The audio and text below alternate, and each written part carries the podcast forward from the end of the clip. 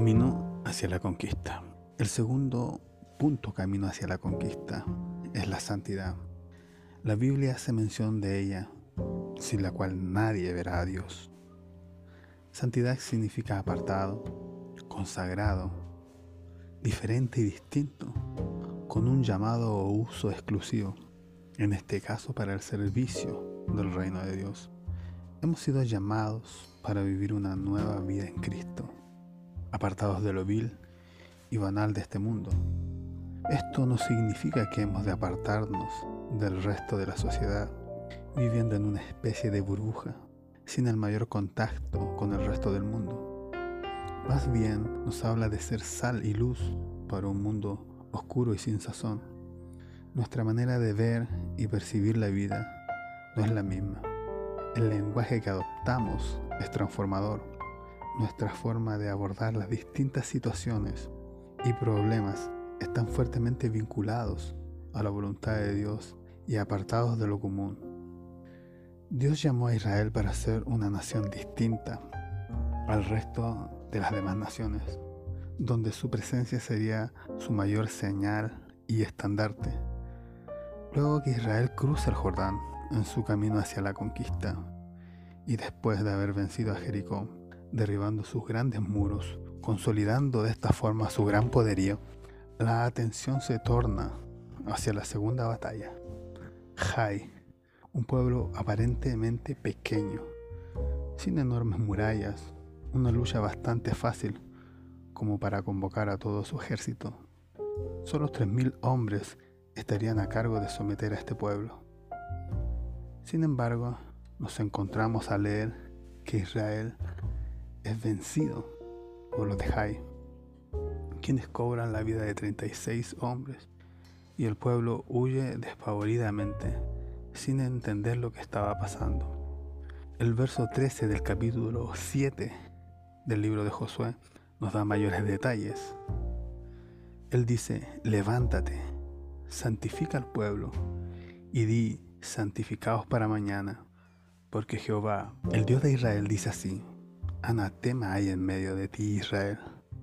No podrás hacer frente a tus enemigos hasta que hayáis quitado el anatema de en medio de vosotros. Al escudriñar este capítulo, nos encontramos a Acán, el causante de la detención del avance del pueblo. El camino hacia la conquista se vio truncado por la ambición y desobediencia de este hombre, quien cedió a la tentación de un manto babilónico 200 ciclos de plata y un lingote de oro, el cual enterró en medio de su tienda en el campamento. Sin duda alguna el pecado, en medio del pueblo, tuvo como consecuencia que Israel perdiera la batalla. Las palabras de Dios resonaron fuertemente en el pueblo. No podrás enfrentar a tus enemigos hasta que fuere quitado el anatema de en medio de vosotros. Dios ordena a Josué santificar al pueblo y mediante aquel acto es revelado el pecado oculto en medio del pueblo, el cual es destruido completamente. De esta forma, solo recién Israel vence a los de Jai y continúa su camino hacia la conquista.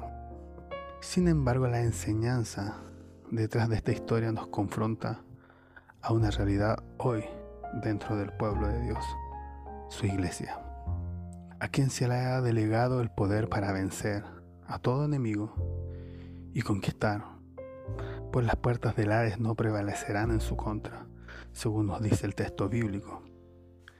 Tristemente hoy nos encontramos con una realidad muy distinta, una iglesia carente de poder para hacer frente a los embates del enemigo, donde las derrotas frente a los pecados abundan y muchos se han detenido en su camino hacia la conquista. Dios llama a quitar el Acán de en medio del pueblo, a hacer morir al Acán que se levanta en nuestro interior. Solo el poder de la santidad en medio de su pueblo revela lo oculto y torcido, lo que impide nuestro avance hacia la conquista.